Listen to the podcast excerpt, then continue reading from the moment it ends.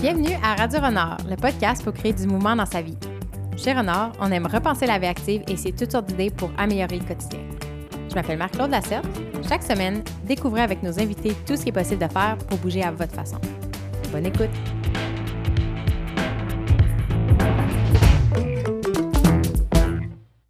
Bonjour Patrick. Bonjour. Thanks for being with us from New York. You're welcome. Yeah, it's great to be here. Thank so, you. Thanks for having me. I, am very happy that you accepted. Uh, actually, you, you, replied to me in the same day, and I was super excited because I discovered a video of yours on YouTube about uh, sleep and how to move in our sleep, kind of. yeah. um, and because of this situation where we started doing podcasts online, the fact that you were in New York didn't seem so far anymore. Yeah, absolutely. So That's amazing thing about this time is we get to connect with people that uh, that we wouldn't normally be able to connect with. Uh, yeah. I, have been able to take classes with some of my teachers that are in California now, and mm. I love that. I love this. You know, it's it, it's tragic in some ways, but it's also opening us up to new ways of interacting with each other, which is great. Yes, the our schedules are different and i don't know i guess it's the same for you but since so many things are canceled we have some space and calm in our daily lives that we did i didn't have before in, in this way. And and we are accessible and attentive and more I, I feel more focused. I don't know for you but oh absolutely. You know and to talk about like we were going to talk about rest and sleep and you know this has been this has been an opportunity i think you know and know for i know for me to really reevaluate what my schedule has been like so that i can actually get rested actually get a full night's sleep you know or where i think at one point i was on the schedule where i was always feeling a little under rested and under slept and now it's different. Now i have to i can re- reevaluate that. I think that's pretty cool. Did you like that's one of that was one of my question actually. You described yourself as an adrenaline junkie oh yeah. love thrilling sports and now you you are into restorative movement this idea of i think slowing down and healing. So what happened between the two? Uh, you know the, the short of it is that i think at a certain point i my body kind of broke down. Hmm. um, so i was really into like just the whole idea the whole uh, notion of of moving towards extreme sports. I was like a really aggressive downhill skier. I did triathlons and rock climbing and uh, lots of running and uh, martial arts and all sorts of the, all these fat, um, really really great uh, activities. Uh, but then I started injuring myself uh, pretty badly. I um, I tore both of my ACLs in my knees and my meniscus in my knees uh, not all at once. I did it like year after year after year um, throughout from the end of high school all the way through my college years totaling so let's say about i think i had about six knee surgeries. And i think it's probably about that time where i well after each one i just didn't really get the message you know? I, I mm. wanted to train really hard to recover from my knee surgery so i can get back out there and start moving again but by the time I had like my sixth surgery, I think I my ego had to let go a bit and I had to just realize I needed to find a different way. And that mm-hmm. brought me to learn um, to discover yoga and just the whole concept of restoring your your um, nervous system to to mm-hmm. relax I had so much tension bound up in me that I think it was partly partly the cause of some of my injuries. Um, and so yoga helped me kind of like really learn how to relax, how to see a different way of being healthy, and and that just started and that just drove me down this whole perspective that I can be. Eventually, I got to the point where I could be just as active as I was before, but I'm not so. Um, oh i'm just not so stressed out about it. I, don't force my my body to do something that it doesn't want to do anymore. Mm-hmm. it's very different when our actions come from an outside place or voice a voice telling us you have to do this or you you yeah you need to versus it, when it comes from inside of you. And it's kind of fulfilling instead of uh, depleting your your gas tank. That's how i felt before. Like i had a gas tank and it would i would run empty. And then right now it's just it comes from inside and it's so weird to explain but life doesn't feel the same anymore when that, we yeah. rest. That's amazing. Yeah. No and, and i think that's i think and i hope that that's the trajectory that we're going to that we're starting to become more and more aware of is that we don't that the way for us to best thrive in our life is not necessarily from trying to fit some mold that that has been prescribed to us and trying to you know become something that we are emulating from outside of us but that we're trying to figure out what it is that works best for us on the inside mm-hmm. um, there's a there's a there's a person that I love to follow. Her name is uh, Martha Beck. She's like one of these, you know, one of the most renowned like life coaches before they even named people life coaches. And um, she's quoting somebody else when she says this, but I, I love it, and it it really applies to I think a lot of what we're talking about is. Um, that she her, one of her mantras is to never do anything more she says never do anything more than you can do while in peace. You know mm-hmm. like you need to be kind of still and at peace within yourself in order to actually achieve anything. Mm-hmm. and i think that's just a great way to approach yes. you know, most of life. I think when we do it outside of peace it's not a bonus it's a credit like that's how i see it now. It's not a bonus it's a credit. So if you you you, you skip two hours of sleep it's it's a we see, kind of see it as a bonus oh i gained two hours to do more more stuff more stuff but no it's a credit you you have to rest it's going to come back eventually so it's just yeah. you're, you're yeah and yeah you're going to pay for it on the other end somewhere mm-hmm. Mm-hmm. whether it's in your health or your relationships or your stress levels mm-hmm. and yeah. being peaceful is not being passive i think it's very hard to not have this vision as a society that being at peace is not being lazy or just passive and just watching life passing in front of us like we can yeah, absolutely. be yeah. yeah. No, absolutely. That, and that's like, and that's where uh, the yoga aspect came into, like, really kind of changed my perspective and thinking. Because um, aside from yoga being just, uh, you know, like a physical uh, practice, the the underlying philosophy, one of the main things that comes from the Bhagavad Gita, is uh, there's a there's a great phrase in it that says a yogi is he who can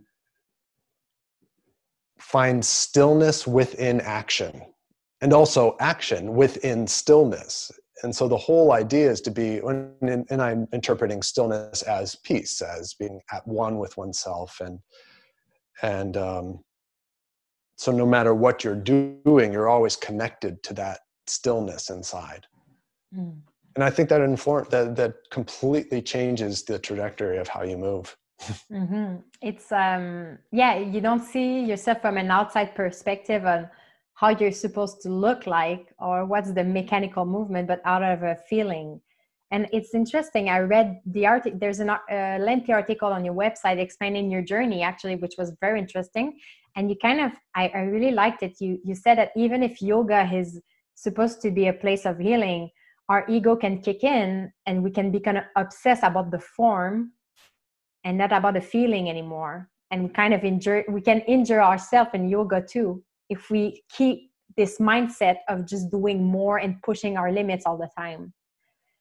Um yeah absolutely. I mean that that was and then that's my kind of observation in the yoga you know or modern yoga culture is um we've made it more into a sport in, you know in western culture.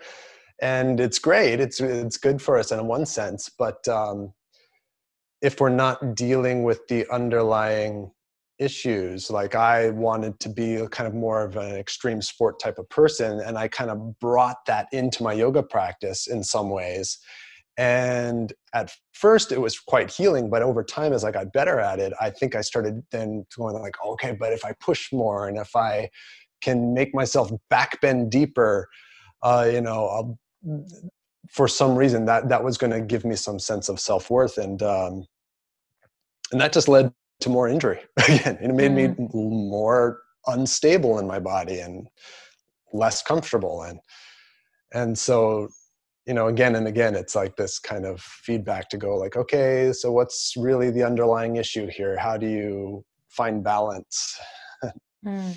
how did how did it feel at the time well like leaving the some thrilling sports and yoga seemed that like this uh, place for healing and when it didn't work fully how did you feel that like was it was it very hard or you already had another perspective of something else to do to heal more i don't know if it I, I went through a lot of periods of real frustration. Yeah for sure. I was like really um, frustrated and agitated and you know from a higher perspective i can probably see that okay that's my ego trying to hold on.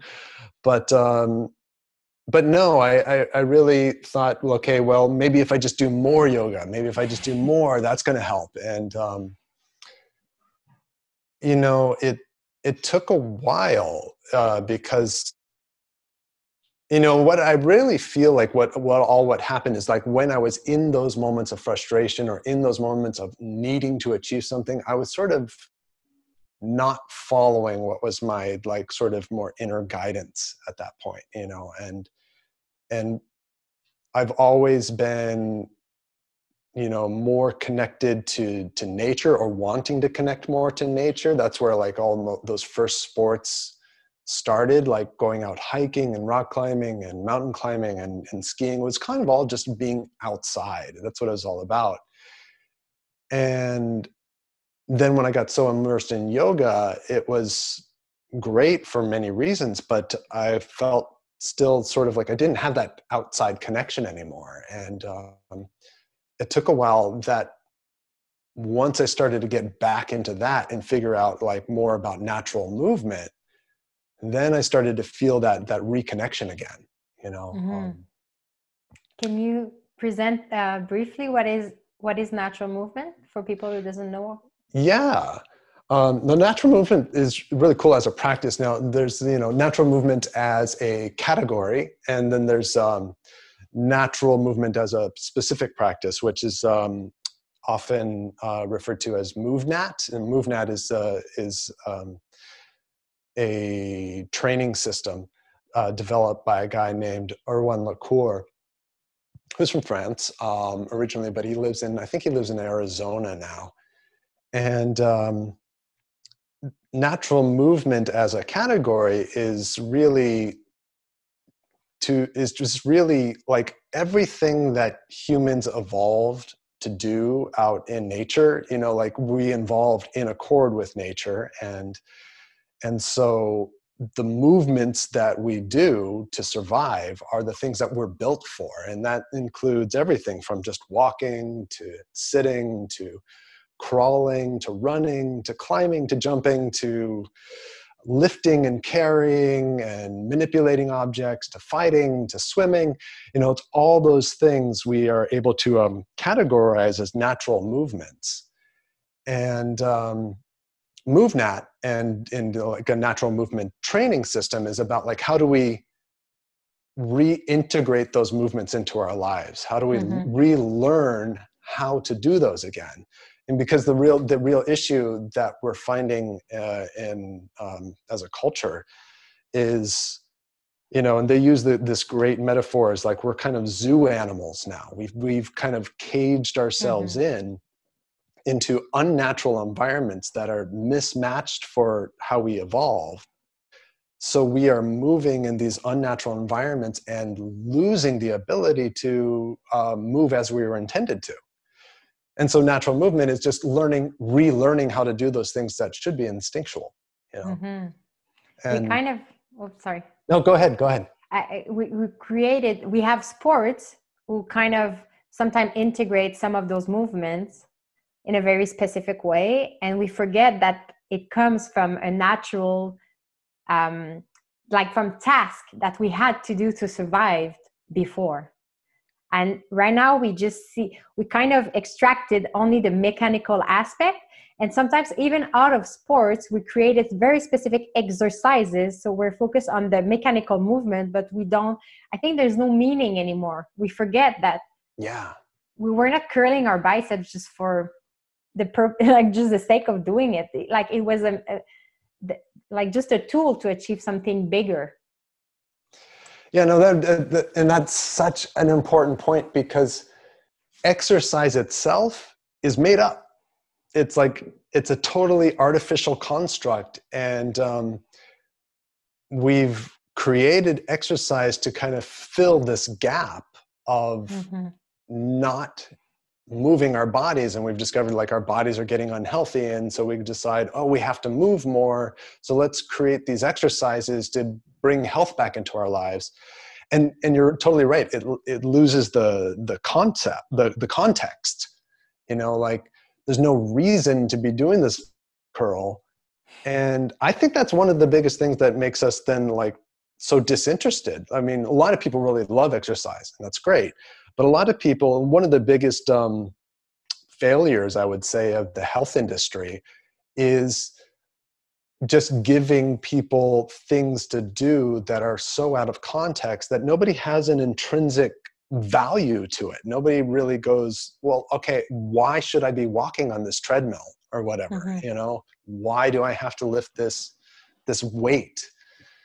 And that's one of the things that I really love about uh, the natural movement um, practice is that it puts everything in context. You know, you can whether you're actually inside in a gym or or elsewhere, you can imagine why this is useful you know mm-hmm. if i needed to pick up something and put it up higher if i had a skill and practice of that i that is my exercise if i had to i don't know like run from point a to b. Do i know how to do that efficiently?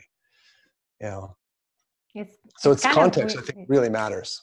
Yes and it's kind of weird to that we yeah we imagine we, we see that certain contexts are are for moving like the gym is for moving the, the sports club is for moving but in our homes we want to be comfortable and if we have to make a physical effort it's kind of a burden and we feel like like like a peasant. I don't know how to explain it but it's like oh i have to lift that thing.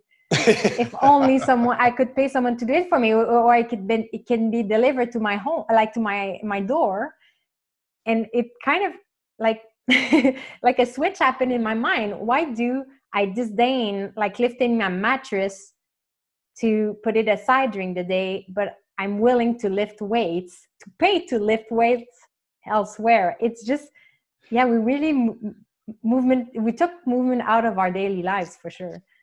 Yeah and that's uh, uh, it's like such a it's such an ingrained instinct in us. And you know i've been doing like i've done some reading and thinking about this and that like i believe that as we evolved out in nature there's sort of like this ingrained instinct for us to conserve energy because mm-hmm. just to survive and do all the business of daily living it, it takes so much energy so we have this sort of ingrained like um, instinct to go okay i don't need to do anything right now. I'm going to rest. I'm going to relax. I'm going to you know conserve.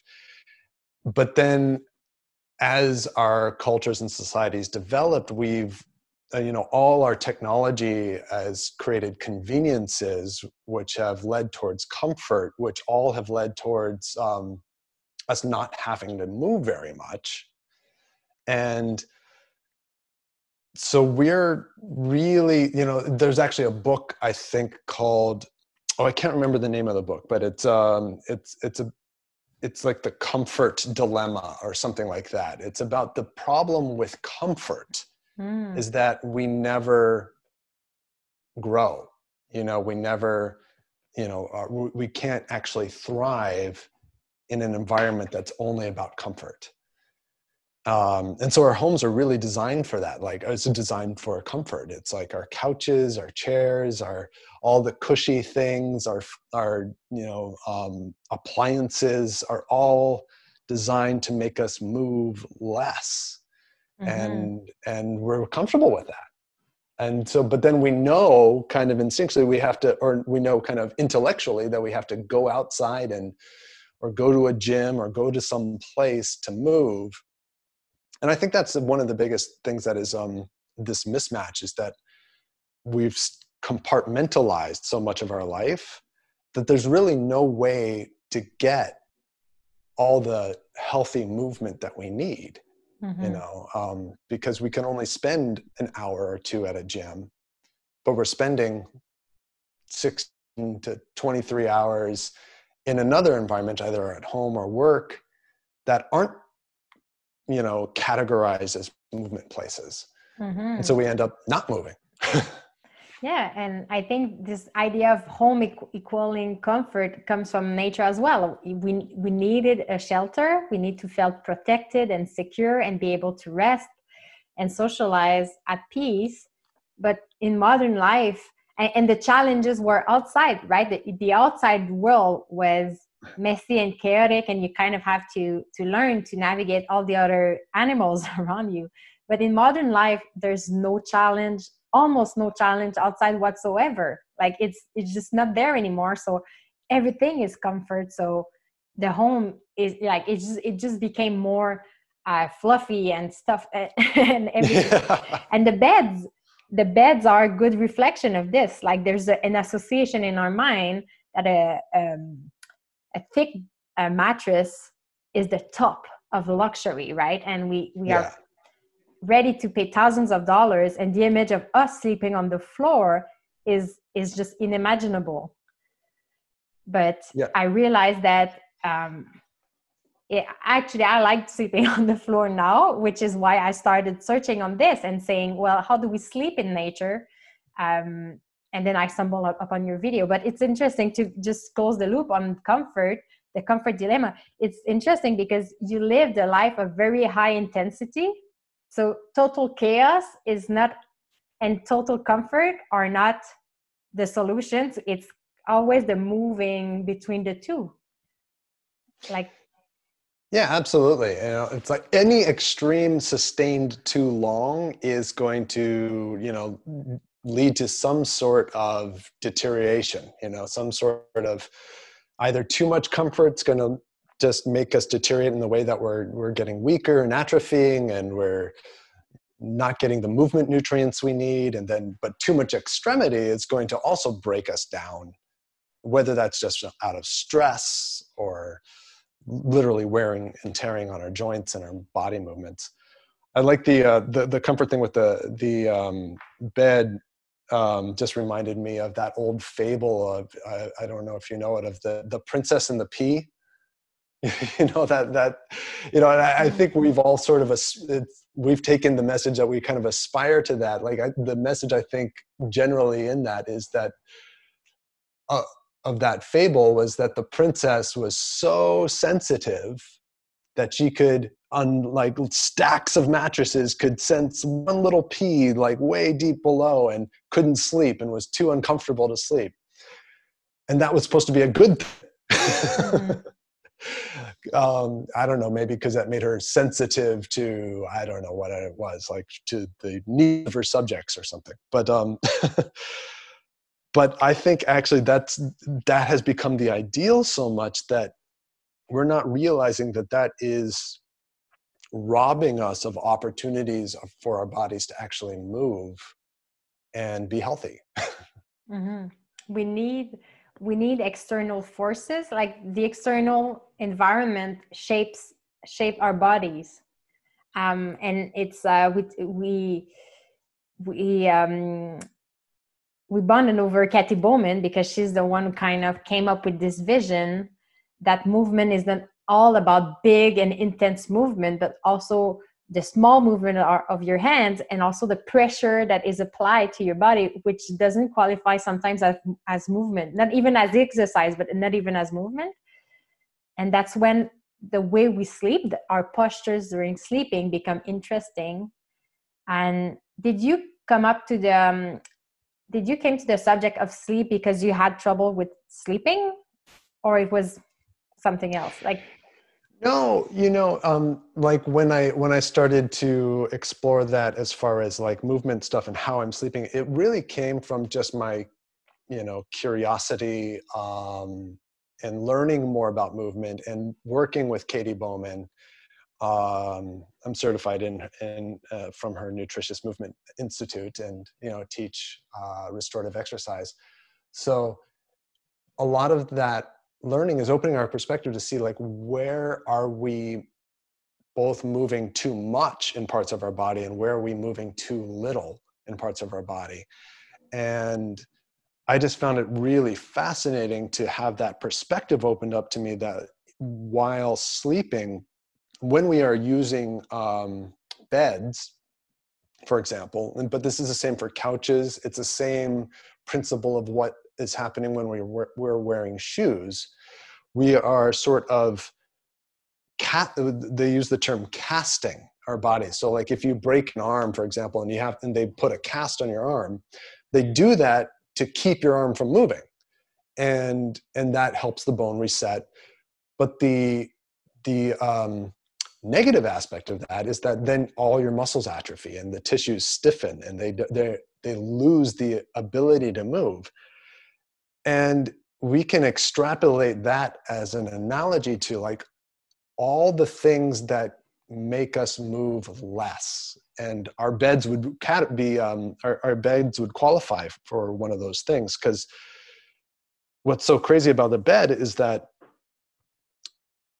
you know let's take this into the uh, into the natural environment if we had to say lay on a you know out on the ground know, there, there might be some squishiness if you're like on peat moss and stuff like that. But generally the ground is fairly hard. There might be sticks there might be rocks there might be all that kind of stuff. Then but the ground itself has some firmness to it. And that when we lay down on it it requires our body to move. It like it actually pushes against our body. Whereas um, a bed our bed moves to conform to our body rather than our body having to move to conform to the ground on which we're sleeping. And I find that so so fascinating because um, it actually turns out there is a, a whole category of movement called um, that you could call pressure deforming movements, and it's when when something pushes against you, it is it actually gives uh, signals to the cells in your body to change and to shift and to adapt. And if we're not getting any of those pressure deforming movements in our body, there's a lot of parts of us that are never moved. And then they get stiffer and they get weaker and they atrophy. And it's the same principle as, as massage. You know, like when you go to a masseuse and, and you notice like when, um, I always think this is funny, is when you go to a masseuse and somebody and the masseuse like touches you on your shoulders and you go oh my god i didn't know i was so tight there mm-hmm. and part of the reason for that is that we've just adapted to that particular tension and not moving in those areas that we don't even perceive it anymore mm-hmm. and so so this is kind of just like a long explanation around the idea that I was so intrigued about like how sleeping on a harder surface like the floor could actually make my body healthier by mm. moving it more. what was your sleep arrangement before? Like a classic bed? On yeah, just classic bed. We actually have a have a, a Tempur-Pedic uh, mattress, which is really nice and delicious. Is it the one that uh, that cools down? No? no, we don't. Well, we don't have the cooling one, but uh, yeah. I mean, it has some. It's supposed to stay cool. I don't know, but I don't know how much of that is marketing. um, yeah, no, but it was just a you know nice big squishy bed, and and we still have it, by the way. But, um, I just tend to. I've, I've shifted now, and now you know it's there, but I tend to sleep on the floor most often. Right off, like nothing. What's beneath you? Like behind. Well, we have a little rug and and then what I usually tend to do is I, I do I have a little padding. I just put a couple blankets down, mm-hmm. and you know, and I just put some blankets down to lay on top of, and you know, it's it's enough. It's probably you know half an inch of padding or something mm. in total. It's interesting how uh, in the Western world, like yeah, sleeping on a thin mattress is is for the guests at home, like that sometimes have a very shitty mattress, right? And and normally we we have a very bad night uh, of sleeping on on this mattress but we sleep badly mostly because we are not resilient anymore. Exactly like we, yeah. Yeah resilience a great term. It's we don't we our body is not adaptable anymore. It it's only can conform to one thing. It's like um mm-hmm. the same thing like if you are always if you always wear the same pair of shoes like as soon as you change into some other pair of shoes it feels really strange and you don't know what to do with it. Or maybe your feet get sore. Um, you know we need so much variability to make us resilient. We need to mm-hmm. our body needs to have this capability to adapt to whatever environment we're in. And that's why i love it. And, you know and sometimes you know it's actually you know it, it's a good wake up call. Like if you can't sleep on just a different mattress you know that's the princess and the pea thing. It's like oh no there's a tiny pebble in my 10, 10 stacks of mattresses. That i can't sleep anymore. Um and, that hmm. it's that it should be an alarm bell. And well and it's not because we have this vision that we as humans we're very uh, smart uh, people and we can create stuff to make our life more comfortable. So our body doesn't have to do the work anymore. And over time every movement we can make it can be done by, by a machine or very simple tools. Um, just a cup is a way not to have to fold our hands and get water from a river or something right? You can just all those small things we don't even talk about how our car helps us move but just the, the, very daily small things. And we have this vision that if like we don't sleep well on a mattress it's the mattress fault right? It's just it's not about our body never. It's and we want to yeah. increase comfort. But in some cultures i was fascinating to realize and in the western world we have this idea of what a bed is. And it's a certain height and normally it's the height of you're just sitting. You don't even have to squat right? You just have to sit and you have a night table right beside you exactly at the length of your like the height of your arm. But in some cultures like in japan like they sleep on very thin mattress on the floor and it's it's yeah and that's and that's a that's a really great example of the um, notion of casting again and the same thing that we're talking about. It's like the reason we have well, it's not the only reason, but one of the reasons, or I, I, maybe it's not even the reason, it might be the consequence or the effect of having um, chairs at a certain height and our couches at a certain height, even our toilet seats at a certain height. It is, it is um, accommodating the lack of movement that we have in our hips and our knees and our back and, and, and it's accommodating for maybe people who have limited ranges of motion. Maybe you are unable to fully squat or get to the ground. And so instead of looking inside and going, okay, now how do I work on myself to be able to move better and move more and get stronger and more flexible? You go, well, the environment's bad. I need to make the environment more mm-hmm. comfortable, mm-hmm. the environment more accommodating and you try to change all the world outside of you rather than trying to mm-hmm. figure out how you're supposed to be moving.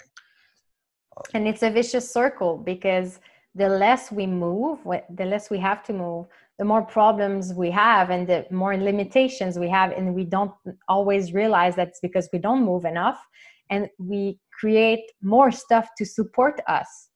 Like if we can't squat anymore then we, we will have a chair. Like but we'll we'll add some padding and some stuff to lift lift off uh, lift, lift us yes. and it's just never ending. Like it you you're in this circle of you always need more stuff to support you but it can also be a very positive circle where you start to get rid of your things and your body becomes stronger because of it. Yeah absolutely. Yeah.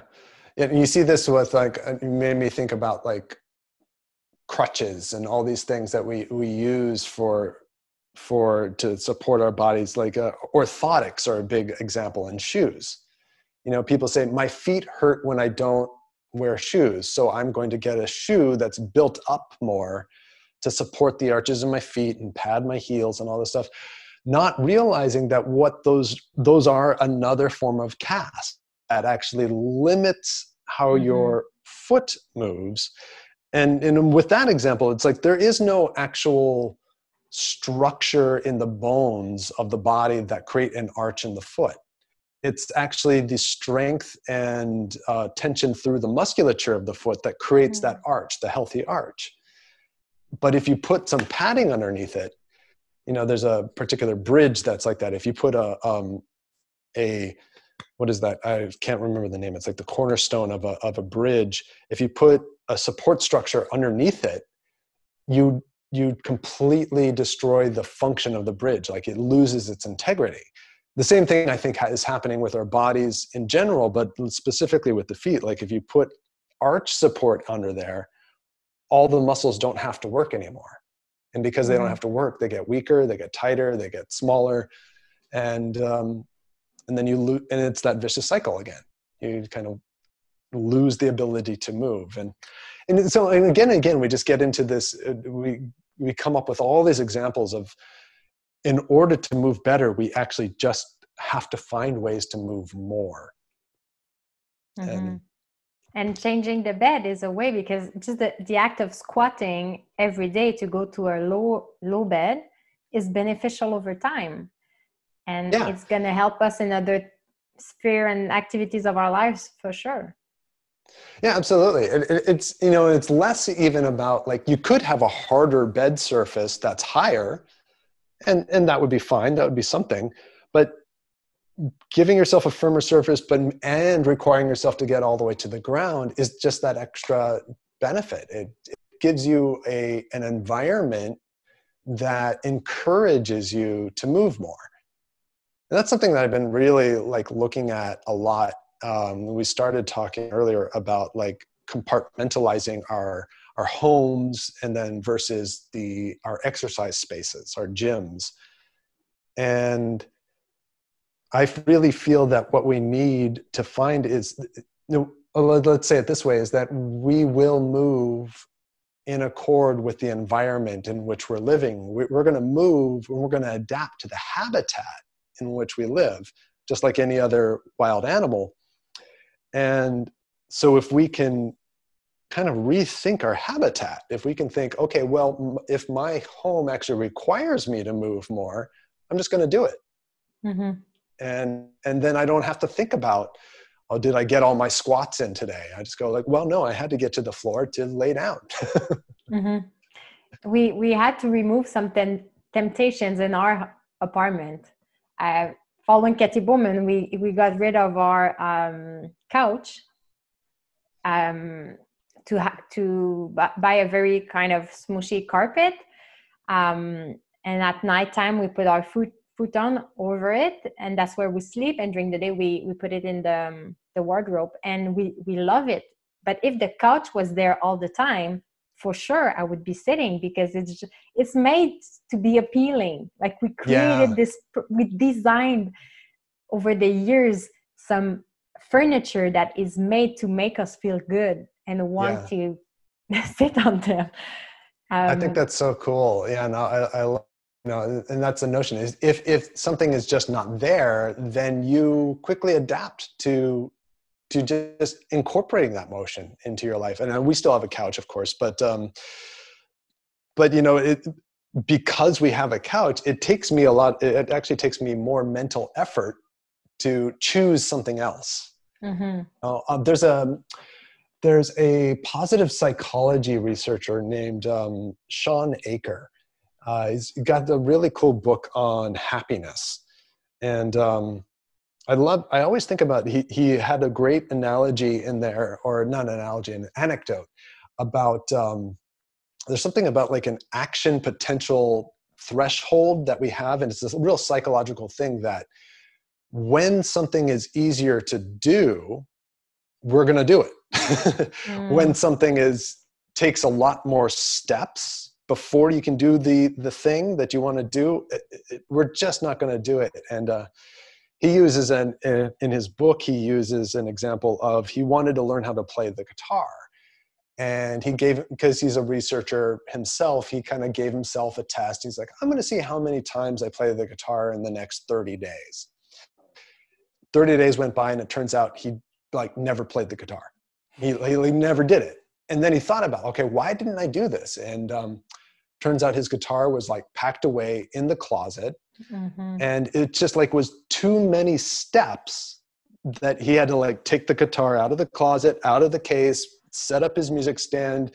And just that many steps stopped his his whole desire from actually wanting to go out and do it. And so then the next 30 days he changed it and he just put his guitar in the living room. He just let you know had had a stand left it out and then boom he's practicing every day because it's there mm-hmm. and so so that's our environment you know and we're, we're doing the same thing with our couches and our shoes and our and our beds and all the conveniences, our Vitamixes. yeah. I love my Vitamix, but uh, you know, I could probably get a lot more mo- movement if I had a mortar and pestle and I was just grinding it. yeah. yeah ex- well, if we start looking at um, like the, the amount of work it would take to do what we have in our homes by ourselves, we would do this almost full time, and we can we can i we still have a blender which i love. Um, it's an old Osterizer blender. Um, and i could put the the bottom on the mason jar. So it's just super i love it. And sometimes we love some of our stuff and we can keep them but we have to be, be mindful of also willingly doing some efforts um, to compensate the fact that our habitat are do can do everything for us now um, yeah. And I think yeah, a lot of that, yeah. yeah. I think a lot of that is choice, and, and and I think that's where I get excited about it. Is like I, you know, because there's a reason we have like culture and society and technology and conveniences. It's because it allows us to do something else besides just mm-hmm. try to survive all day long. Um, and we can make advances that are good, you know. Um, but it's really, I think it's really cool to then be aware of the things that are are letting us move less or might be detrimental to our health health. And then we can just make the choice. We can go okay i know this isn't i know this is like letting me uh, move very little and and i don't have to do anything to to get whatever i want but it's going to allow me to do something else I want to do. And as long mm-hmm. as I mm-hmm. know I'm making that choice, I, I think that's a good step onto like being able to take more, um, you know, just more power back for ourselves to, to learn how to make ourselves healthier. Mm-hmm. It's, it goes back to this idea of being mindful. Um, I had a discussion with um, our last guest. Uh, we, we talked about order and chaos and how again too much of one is bad. And i think we live in a society sometimes or where the order we follow is not or the structure we follow is is not the structure we would have built. Like we learn to be obedient. Mm. uh, so order or structure per se is not is not bad but it's it can be if it, it doesn't reflect your the type of life that you want and i like with renard to kind of snap and kind of bring a spark where we see our daily lives in a new light and we realize that we have a choice and that our homes are built out of con- like conventions. Is that oh, I, I yeah yeah convention yeah absolutely. It's not a rule. It's not a rule that you need a couch. It's not a rule that the, the bed should be a certain height. It's just a convention and we don't know why anymore it's there or why it's the size it is and we can and it start i started to feel very playful when you look around and you say well that doesn't have to be here and i can sleep on the floor so it's just kind of became mm-hmm. a game to challenge everything we have I love that. You know, I love to think about things as a game and challenges and play. Um, because that's really how we learn you know in, mm-hmm. as a mm-hmm. species we learn mostly through play and um, yeah we have such a you know there's some interesting terms that people use called like a, attentional blindness for example like we're only our minds are really good filters you know and it will we will see what we expect to see mm. and so we will use our chairs in one certain way and we will use our couches in one certain way and then we'll, you know the floors are not for sitting the floors are for walking upon and not and keeping things off of it i don't know but you know but then if you can start to play and think okay well this is a game how do i change the use of this? So that you can get there's like an infinite uh, array of possibilities that you can start to incorporate then and and just get more movement throughout your whole daily life. And and it's interesting. It's just fun.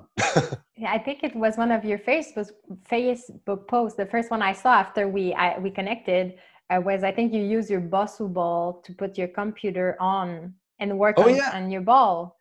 And exactly if you think that this ball has one function then you always see it that way. But if you you you think any object can be used to to pile some stuff and yeah exactly and, yeah. yeah you know and, and that's like you know why i have like this exercise equipment thing this bosu ball and which is you know for balancing on or or for people do other sort of cardio exercises that but if you just kind of look at the structure of it and you go like oh well i need a flat surface and i want to sit on the floor. How do i use I, I, could use this and i could flip it over and use the flat side of the bosu ball as a kind of a balancy computer stand. And it was pretty cool you know um, and i like to just kind of I, it, what's and i love this about to go back to the natural movement and um, and the movnat stuff is once you sort of learn about all the possibilities of how we are designed to interact with our environments, you know,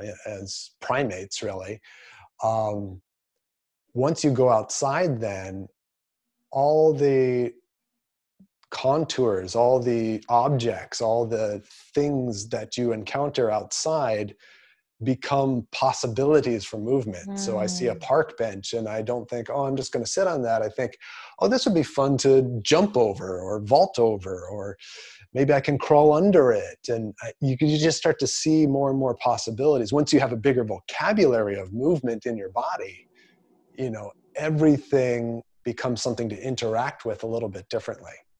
Mm-hmm. Yeah, that's that's beautiful and we tend to forget that um, nature is our home. We have this vision of being separate from nature and like being um, having walls around us is just common. And mm-hmm. walking on a flat ground like is is is is just normalcy. But again normalcy doesn't mean it's beneficial. It's just how yeah. things evolve sometimes slowly slowly over time and even though there's a logical reason or some benefits to it, I think sometimes we need to go back very far in our history and, and look at how we evolved as animals. We, we, we don't want to admit we're still animals and we need nature and the natural environment is so rich in stimulation and we try to reproduce it at home with technologies again um, talking with vince about beds we realized um, we we got super sick two years ago. We got uh, mononucleosis. Oh yeah, mononucleosis. Yeah, mono. So we were super tired. There was a heat wave in Montreal. Uh, our room was not. There was no air, so we slept on the balcony in the city. Wow.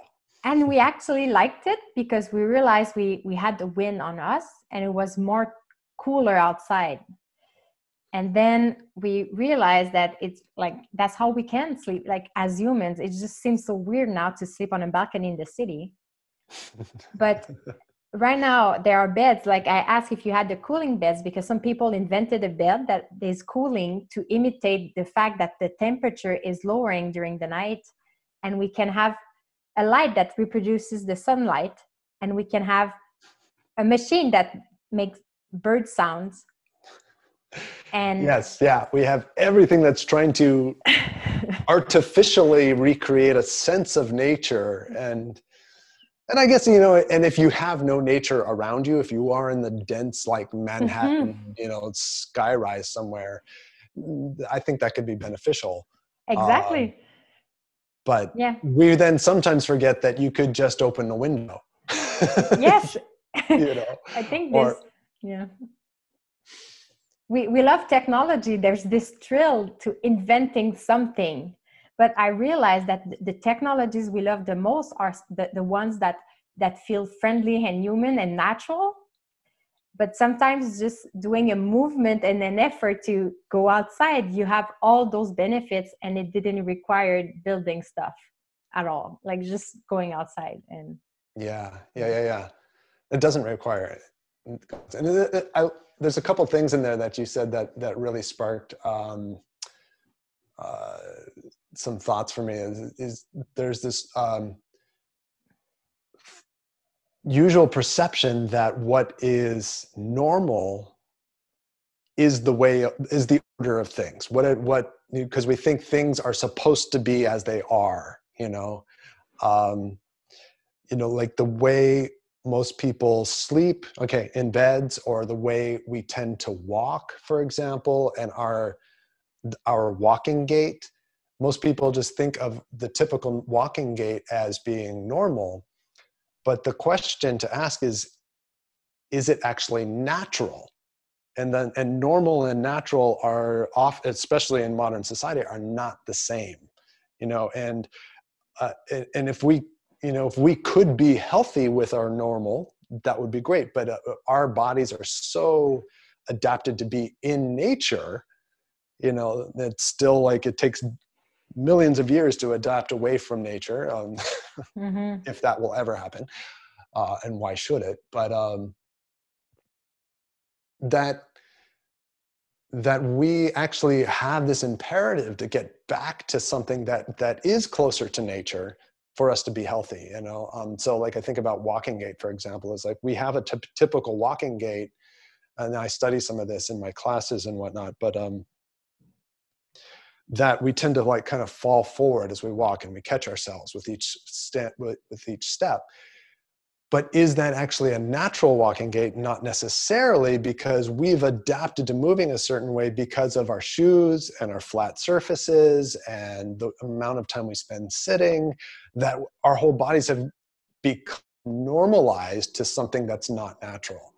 And mm-hmm. which may be more of a posterior push off and we can get into a whole other podcast on that. But um but that's just like moving the the body in a maybe in the opposite way that we think is normal. And it's the same with like our beds you know and and our home environments like flat level floors cushy chairs and seats. It's not really norm it's not really natural but we're so normalized that we can't see any other possibility. And we um, would feel weird doing something else. I know yeah. you you it helped you to switch to barefoot uh, minimal shoes and even walking barefoot but i think that the how people saw you kind of shifted it be, you became the weirdo with those shoes right yeah absolutely no yeah every you know it's a little less now but even mm-hmm. when i mm-hmm. started doing it maybe 10 years ago everybody was like oh my god you don't have shoes on and um, you know i'm not walk, I'm not going in the subway without shoes or anything just because there's a certain amount of convention and, and yes. culture that you have to abide to but uh, but if i'm walking down the street or in the park and i don't have shoes on? I'm getting a lot more healthy benefit from that by the mobilization of my feet and the sensation of the ground on my feet. There's a whole concept of earthing that um, you can get by being barefoot but it's not normal. And and uh, people really do and we have to you know in order to get healthier i think we have to remake the culture. We have to make a new normal you know that's closer to nature. And mm-hmm. yeah and so, some shoes are some barefoot shoes i i had to shop for them last week because vince has one pair of shoes left and there's a hole under it. So we're waiting for the package to arrive. So i had to kind of shop online and it did become very normal again. Like the shoes they like the, you can wear them without looking different so it's kind of being trendy even right? I saw which is a kind of a good thing but walking completely barefoot is the optimal solution. Eventually we have this wonderful machine that has been built over millions of years like you said to sense the environment um, around us. And if we put a layer under it it doesn't function to its full potential. And i think it's the same with the body um, at, at rest. And if we can come back to to sleep because I, I I I told you before we started that I lo- I love to explore during a podcast, but with this one I really want to talk about sleep because there's so little information about it. Yeah, yeah, yeah. And you're one of the only person I found so far that really talks about our postures as well. So, so we talked about our habitat, but the way we position our bodies is also very important. So, um, can you introduce the video that I saw on YouTube? Um, and where it came from, uh, the inspiration of doing kind of. Yeah. This.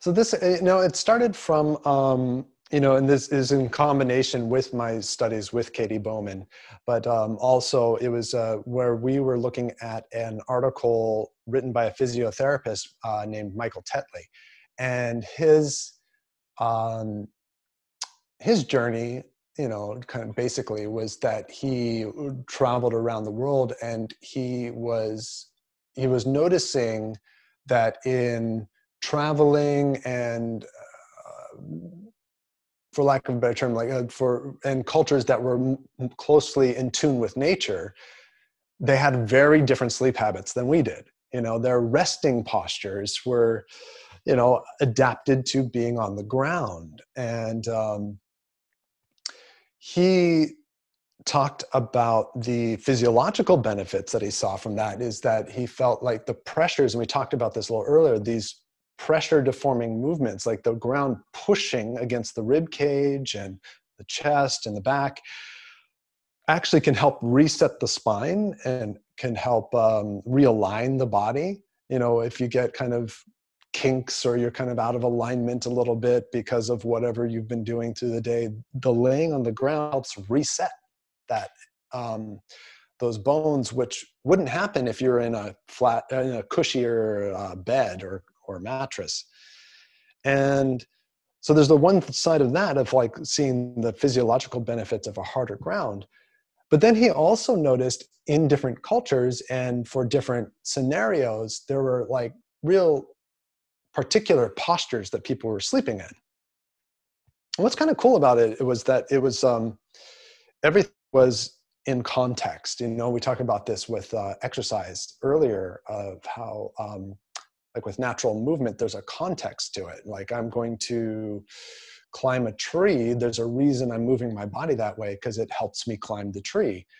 And in these uh, other cultures, like where people would be, let's say, hunting and gathering, they're out in the woods and they're sleeping, they would be sleeping in a way that would have a context to it. It would, um, you know, for some people, for some of them, it would, it, it's, they slept in a way that kept them ready that they could actually jump up really fast if they needed to, like, say, a predator came. And they slept in a way where maybe one ear was you know kind of up you know which seems kind of normal but but they would be able to listen to see if anybody was approaching around them even while they're resting. I like the one there was a good example of um, i think it was i don't know the word they were using i think caravaneers was the the term um, is a traveling monks in tibet I don't know if they were monks actually, but they're traveling people in in uh, Tibet w- would um, sleep in what we would think of like child's pose in yoga. You know, where you're just kind of resting over your thighs with your shins on the ground. And that one was really illuminating because the reason for doing that was that the um, it's very cold there and the shins don't have a lot of um, fleshy tissue and so and the bones apparently don't um, conduct a lot of you know heat through them um, or absorb a lot of the coldness. And so they could sleep on their shins and not get cold. So it's really cool to think that there's all these different positions that you could be sleeping in which is very different than what we would think of what we normally do is just sleep in one position. I just lay on my side or i lay on my back. Mm-hmm. but that I could lay with my one leg out to the side. I can sleep on my arms. I can sleep in a child's pose. And the context and the variability really kind of woke me up to the, the fact that, oh, if I had practiced this, if I experimented with it enough, I could be comfortable enough to sleep in these positions. Have you tried to sleep as a child, like in the child pose? In the child's yes. pose, I haven't actually done that one yet. I've, okay. you know, I've spent time in child's pose. I've rested there, but but I haven't actually tried sleeping there yet. my my dad gave me this example years ago. I don't know remember I don't remember why, but I always when I do yoga, I it always come up to my mind my the voice of my dad telling me some people slept in this position. Mm-hmm. Um, and so when I read the article from Michael Tetley and saw the pictures, I was oh my god, that was true. I was I, I thought it was just a like a, a saying and i thought oh i i gotta try this i i haven't done it yet but i'm thinking i remembered um you know when you're super tired or like or when i'm traveling i can sleep anywhere i can fall asleep like on a chair and we kind of sometimes we don't do it because it's not cu- culturally appropriated to sleep in public but doing research on how people sleep around the world you realize that in some cultures it, it's not bad to sleep in public. And in some other cultures they sleep together. Like this idea that that um, a bedroom is one bed for privacy intimacy and calm is just almost an exception in the human lives. Like some yeah cultures, yeah that's so fascinating and and i think it's this moment of flip. When you see something different it makes you realize that the way you live is your normal but it's not the only possibility. And the human is much more flexible than we think it is. And when we take the pillow out we feel sore because we, we think we need a pillow but we need a pillow because we slept with a pillow for our whole lives right? Exactly and, yeah that's again back to like normal versus natural. And what's so cool and it's just like the reason for not having a bed you know requires more movement to get to the floor. Not having a pillow is is a great you know thing to work towards because it actually can allow for more movement of the neck um, and we're taught, and there's all these commercials like, oh, you get this special pillow and it'll hold your neck perfectly aligned mm-hmm. with your mm-hmm. spine. Okay, sure, but then like we might as well be in a full body cast all the time. Yeah. Like our spines are supposed to move. You know, the, the only problem is when we are always stuck in one position. And it's as problematic to be stuck in just a straight line all the time as it is to like be stuck over here. Mm-hmm. Uh, so it, yeah, so pillows are great. You know, pill, uh, removing pillows are great because it, it actually does. It's a great experiment to see how much flexibility you actually have in your neck. And it is uncomfortable at, at first, but there's there are ways to get used to it like over time. Um, like and I, I started experimenting with my my arms and at first i hated it. Like i I, I mm. still have a pillow but i try some nights just to play with my arms and it's starting to be even fun. Like it's fun to have your face against your your hands to support you. It's just and some movements are uh, like feel good actually now and i realized i don't know if it was the same for you that i i switch my positions much more when i sleep now yeah, absolutely. I totally find that too, and um, and that makes sense, you know, because like that's that's the other um, consequence of having uh, lots of cushioning, like with our with our beds and our couches, is um, because we're not getting those pressure deforming movements because the, they're not pushing against our body we're not getting any sensory feedback into our body and so we never get that that um, impulse that we need to move. We, you know, if it's really cushy, we just kind of sink into it. The cushion, the bed is conformed to the shape of our, our present shape of our body. And there's no impulse to tell us that we maybe should shift.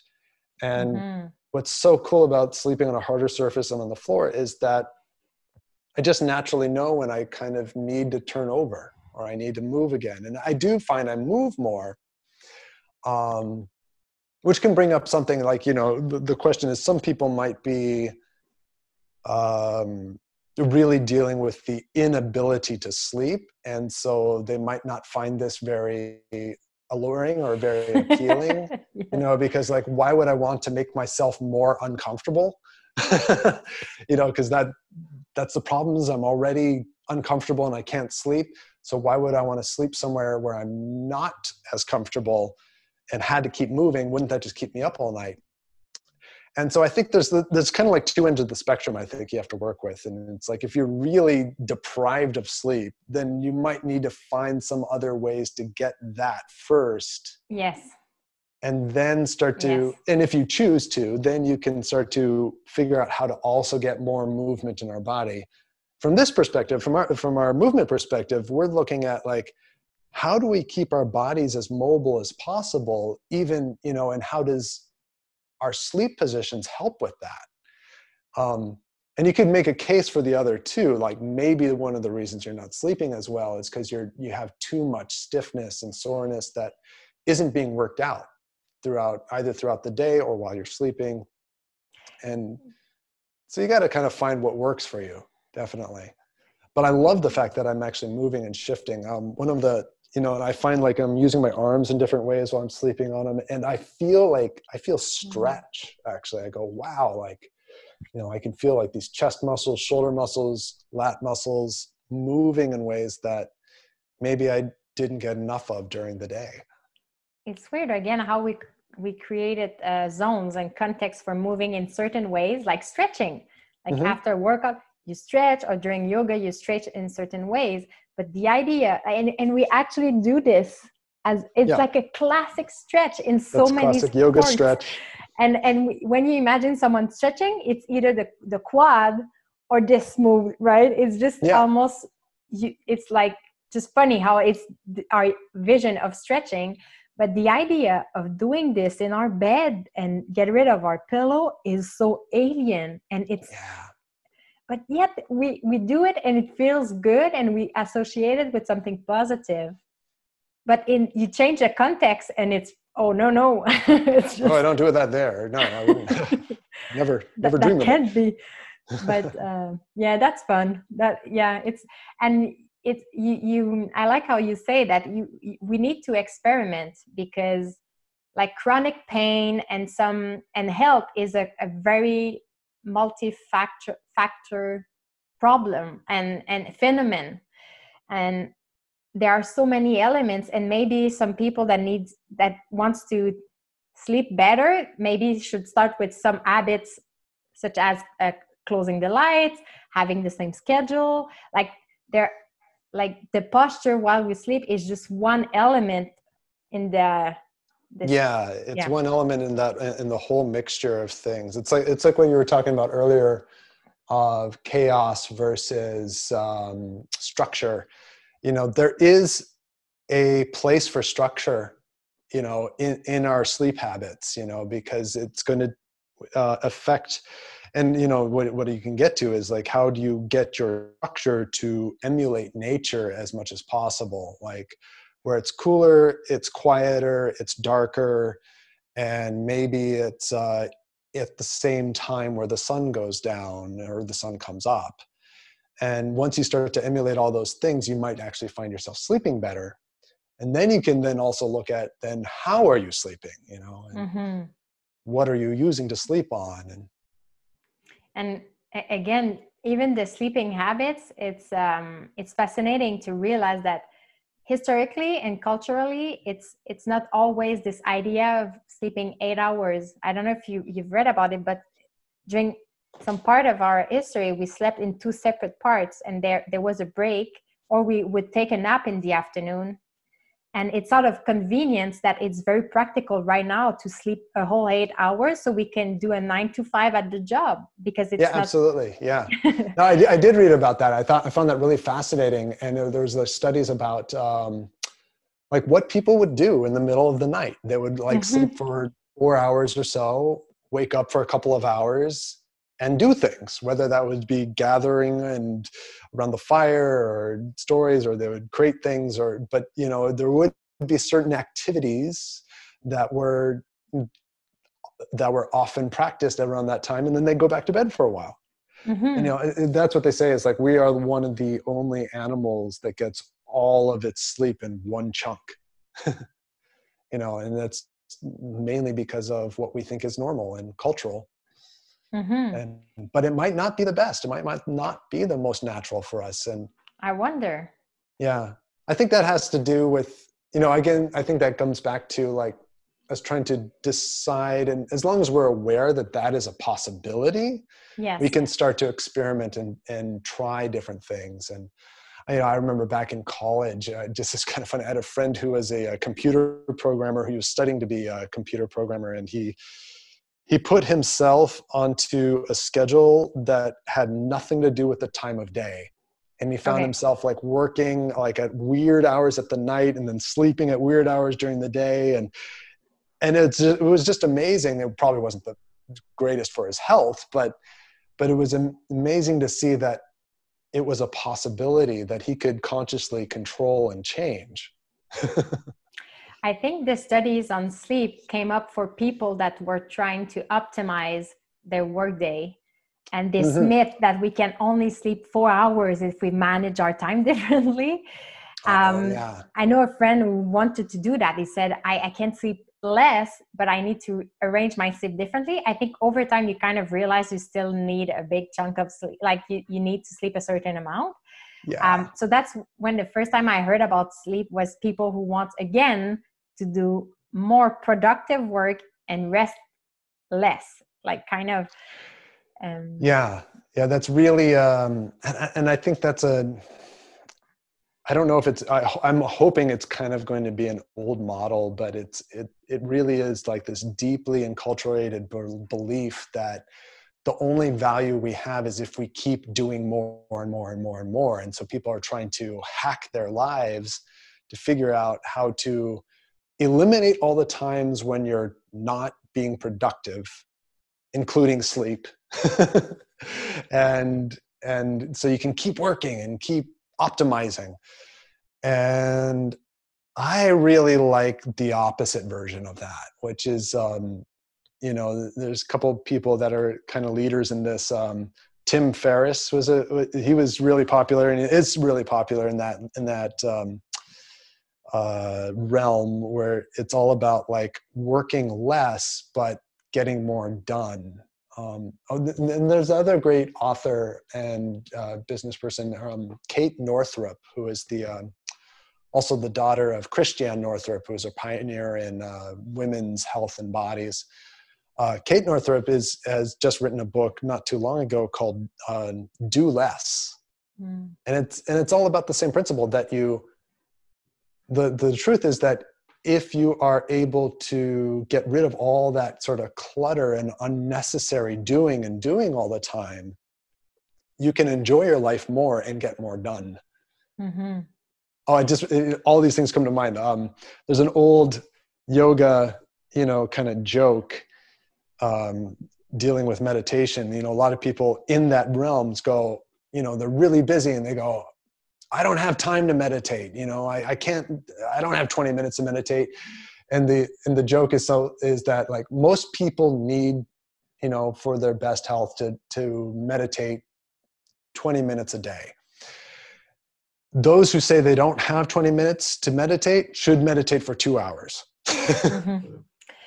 And if, if you don't do it, eventually life is going to stop you in a way or another by injuries or burnouts. I feel like my mononucleose two years ago was the ultimate call telling my body you need to physically lay down and rest. And and i think it took that in my life and to really become so quiet and get like you said get you get rid of all the noise because you have so little energy you have to decide where you put it and you can't you you have to accept in this moment that you cannot do everything. So you have to choose. And once you start choosing and when it's a blank slate it's somehow it was easier to reintegrate some stuff in.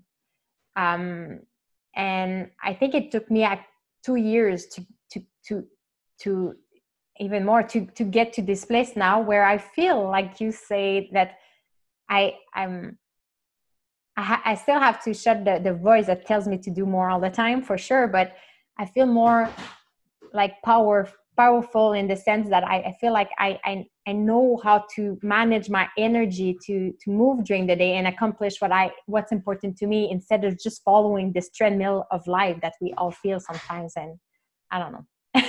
yeah, no, that, that's a beautiful, like the idea of like having the choice that we have, we make powerful choices rather than making a million scattered choices, mm-hmm. you know? Have you read the book Essentialism? I haven't read that one yet. I, have seen the title around, but I think you you would like. It's the same principles that you're talking about. We we covered that book um, last week because it was like um, this just um, good framework that integrates very powerful concepts right now of and play and rest and focus and momentum. Like his is the strength of the author is just to create this framework that integrates so many stuff that we hear about uh, these days, and he calls it. Um, like going to the essential finding what's essential to you mm, mm-hmm. to and say no to all the trivial stuff so you can say yes to what's important and i feel it's the same with with movement like we feel like we have to do more but we actually have to do what feels meaningful to us and i think that's the way i see Renard. our job is not to tell people what to do but to show options so they can choose and yeah and and to be the examples you know of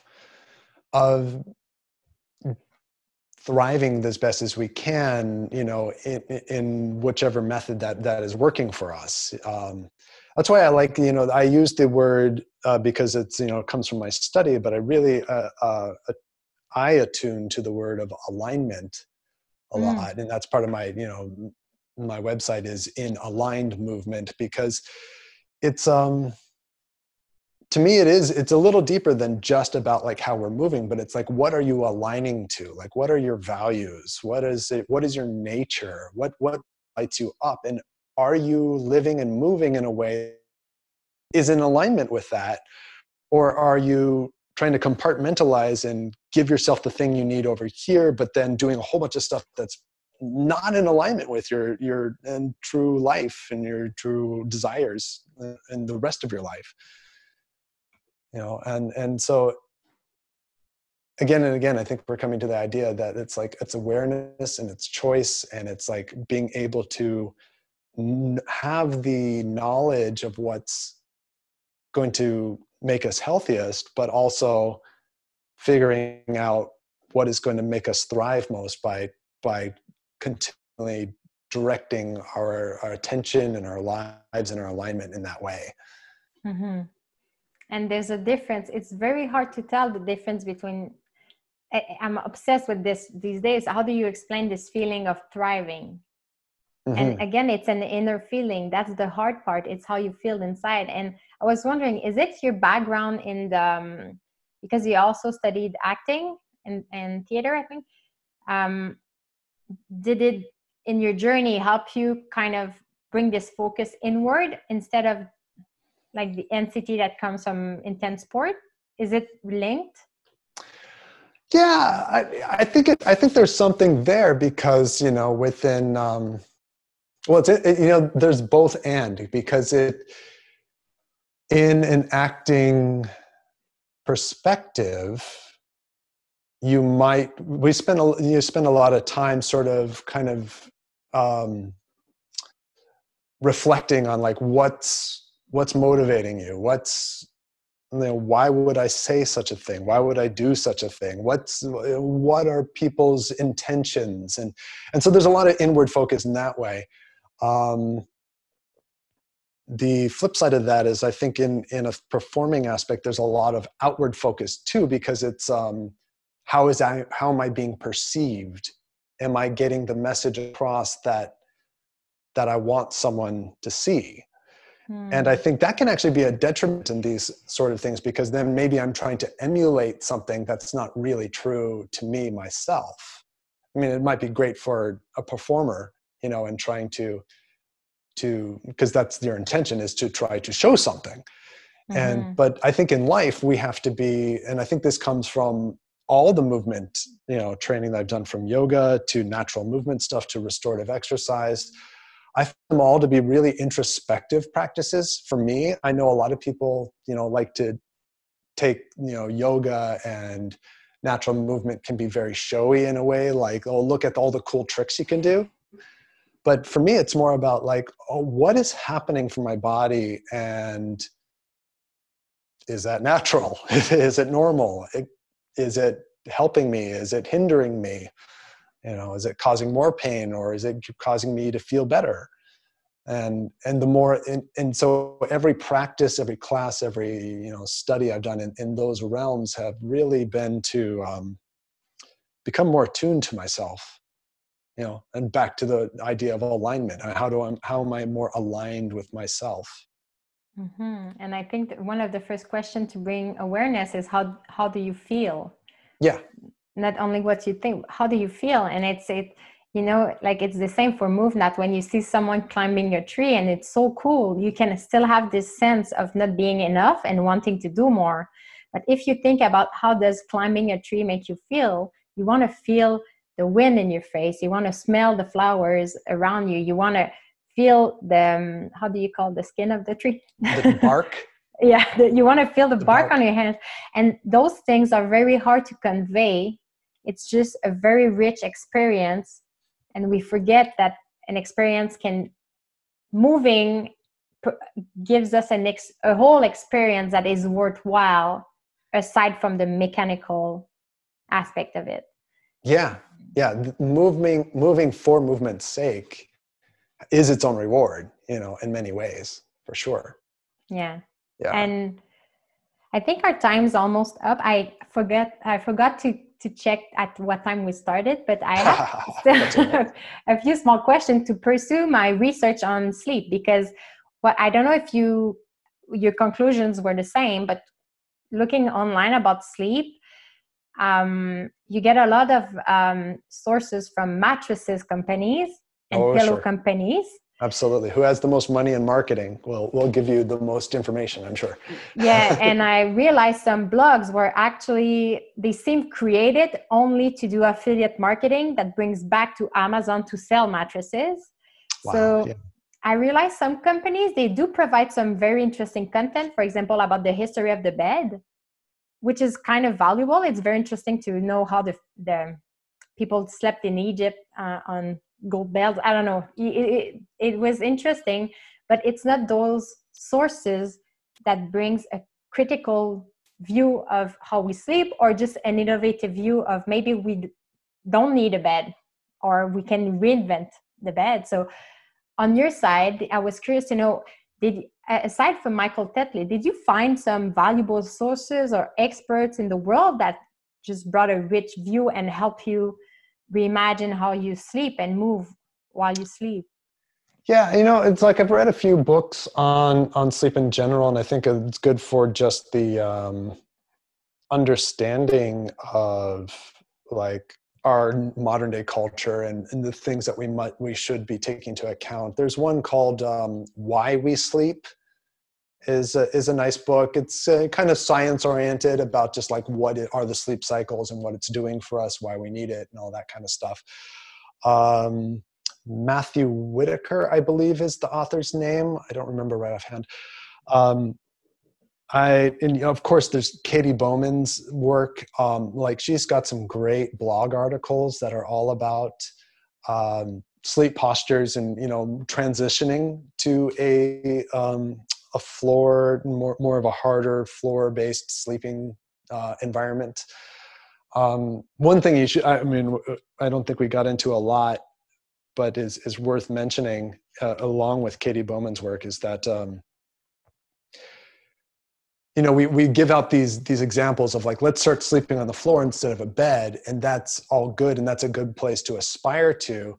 But it's kind of like it's kind of the same as going like I'd like to be able to um, you know run 20 miles or climb a tree if i'm not adapted to it if i try too hard and try too fast to make that happen it, you, you can actually cause yourself a lot of discomfort and so i always like to just remind everybody that that everything should be kind of a gradual progression you know? So if sleeping on the floor is really uncomfortable for you and you just can't sleep well maybe you just try laying on the ground for you know 15 minutes before you go to bed you know? And then or maybe then you just sleep on the floor for an hour and then you go back to bed. And you can just sort of toggle back and forth and and play with both aspects. And i think that's a good reminder. And same thing with a pillow you know it's like don't go like all the way to no pillow right away if that's going to make you you know have cramps in your neck. But um start to slowly decrease the amount of pillow until it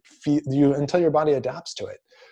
Um, another good one you know it's actually it's an interesting book. It's more just about like modern lifestyle but uh, arianna huffington's book mm. um, oh gosh what is the title? I, you can find it but it's on um, actually i think i have it right here if i just look real quick. Her book is called uh, the sleep revolution. Mm. it's really good it's really good and it's describing on like the need for sleep and how it's going to make us more productive and healthier and happier all around. Um, that's a really good book to look at.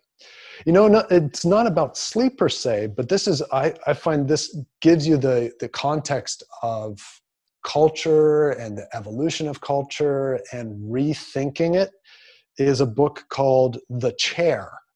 Hmm. and it's actually about chairs. And this this book is amazing because it takes you through the history of the invention of chairs all the way up to modern times. And um, one part of the book is really about you know cultural reasons for the chair. And then which are really fascinating that has nothing to do with comfort per se but hierarchy. You know it's mm-hmm. like those who sat on chairs were literally higher than all the other people on the ground and so that gave them a sense of importance. And then all of a sudden chairs are now ubiquitous because we all want to be important i guess. Um, but then it then there's another section of the book which is all about the um, architecture of the chair and the the how chairs evolved over the millennia to and then the third section of the book is actually a little bit about the health um, effects of a chair mm. and how it's changing our bodies and that that's an amazing book to read because for this context too because it will give you a perspective of something that we just see as normal mm-hmm. and realize that oh wow this is this wasn't always normal and it is having an effect on my body that i might not be aware of and mm-hmm. and so and that that can really help and it helped me just to start to think about okay maybe there's a good reason to sleep on the floor mm-hmm. but i like this idea of transition um because again like sleeping on the floor is not necessarily the end result and if it is the end result there are many it can take a long time to get there. And yeah one of lots of steps in between.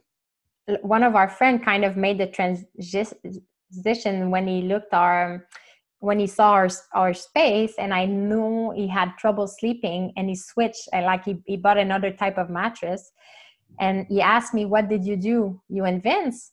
And i realized that um, we didn't need a transition because we slept on very shitty mattresses before it was not before we had to like i slept in a single bed for almost all my 20s and it was a, a bad mattress and then when i had a, a real one i put it underground just because i think i liked it it was easier and cheaper mm-hmm. and then vince totally. slept in a van um, like it was a plywood uh, plank and uh, some type of futon. So I realized that this transition, we lived it. We did have a transition, but we didn't realize it. And it built some type of resilience. And so it was easier. Um, so yeah, I we try to be careful not to say that sleeping on the floor is the solution for everyone right now because we know it's not it's not that easy. But it's it's interesting again just to bring the spark of like this chair it's all is everywhere but it was not always this way what what was exactly. the game before what happened before that yeah. Um, and it's different in different cultures you know there's places in other parts of the world where they don't use chairs as much you know and the squatting is much more prevalent and same with beds and sleeping and so so it's a lot of it is you know some of our perspective so much is cultural centric you know it's like mm-hmm. we think where we live is all that is and so it's so i think it's just a beautiful thing to learn how other people are living and then to to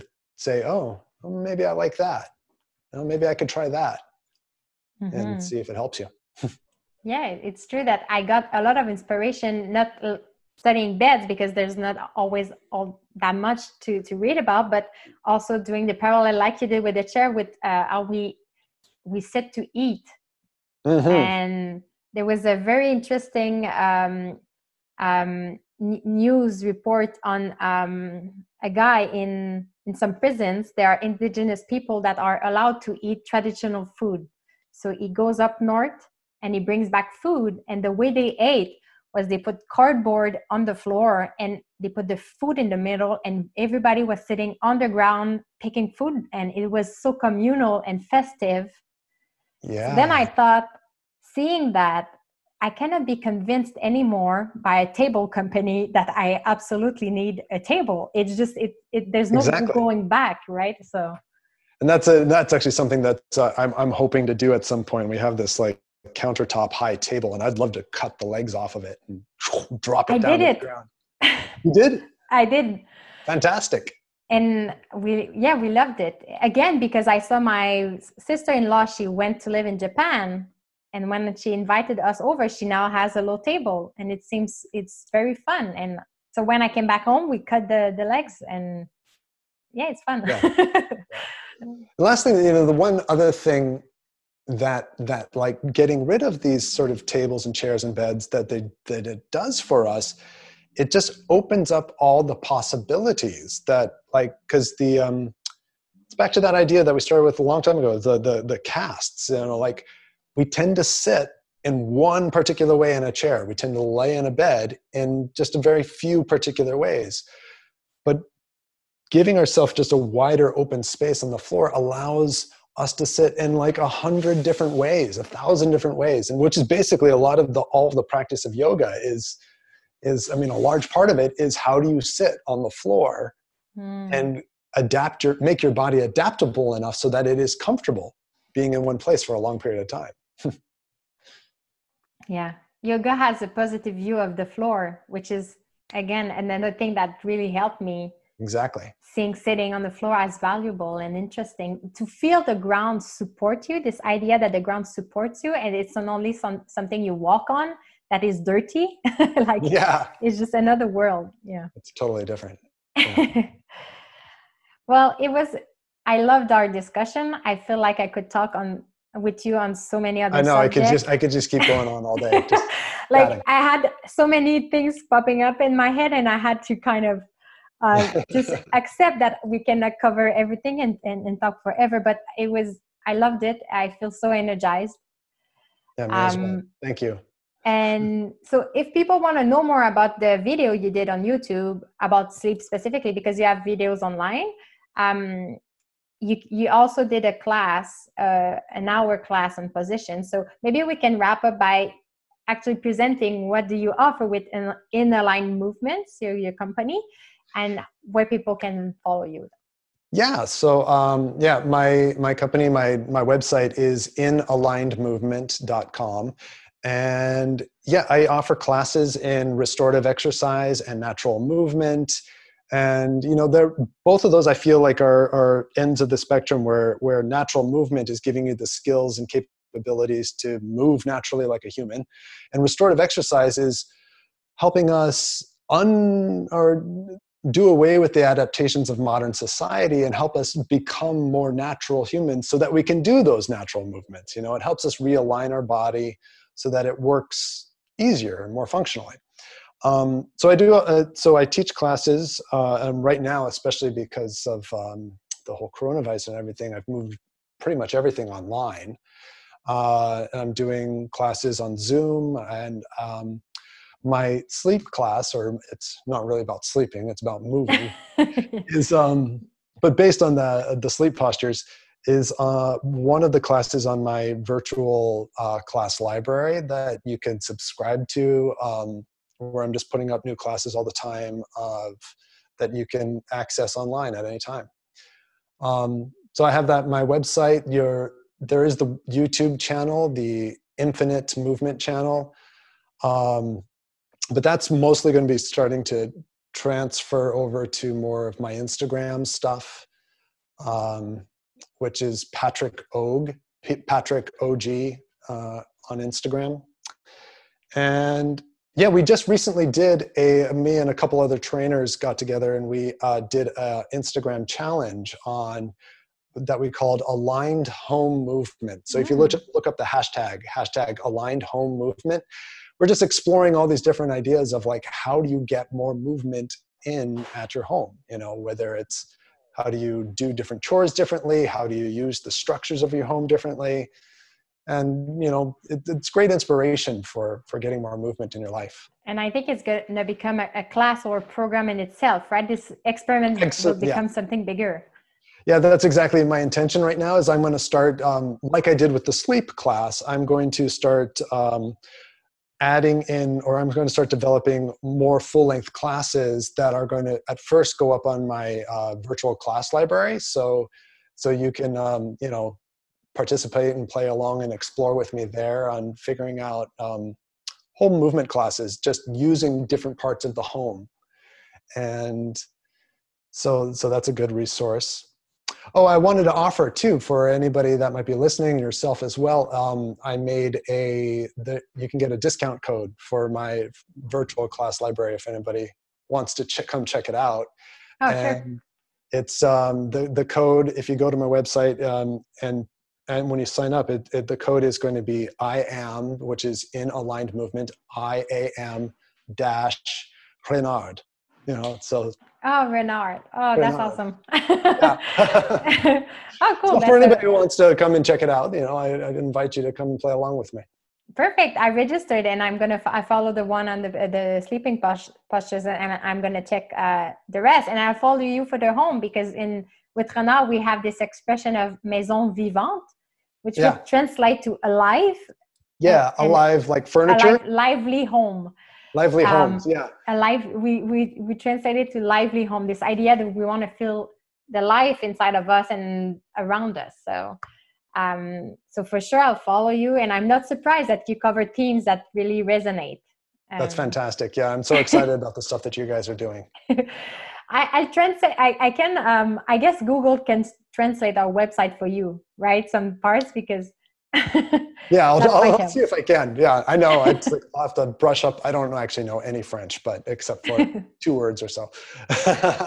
yeah, you might be able to understand a few stuff thanks to Google yeah, that can right. translate it. But we will keep in touch and discuss in in English. Uh, I, I feel that that it's on our the last discussion we're gonna have. yeah, that sounds great. Yeah, I can't I can't wait to continue. Yeah. So thanks so much for being here. Um, I wish you a, a, lovely day. It seems to be beautiful outside, so we can have some some uh, dose of nature. yeah, absolutely. I'm about to go outside myself as well with the yeah. dogs and take a walk in the park. Thanks. All right. Take care. Thank you so much. Bye. Nice to meet you. Bye bye.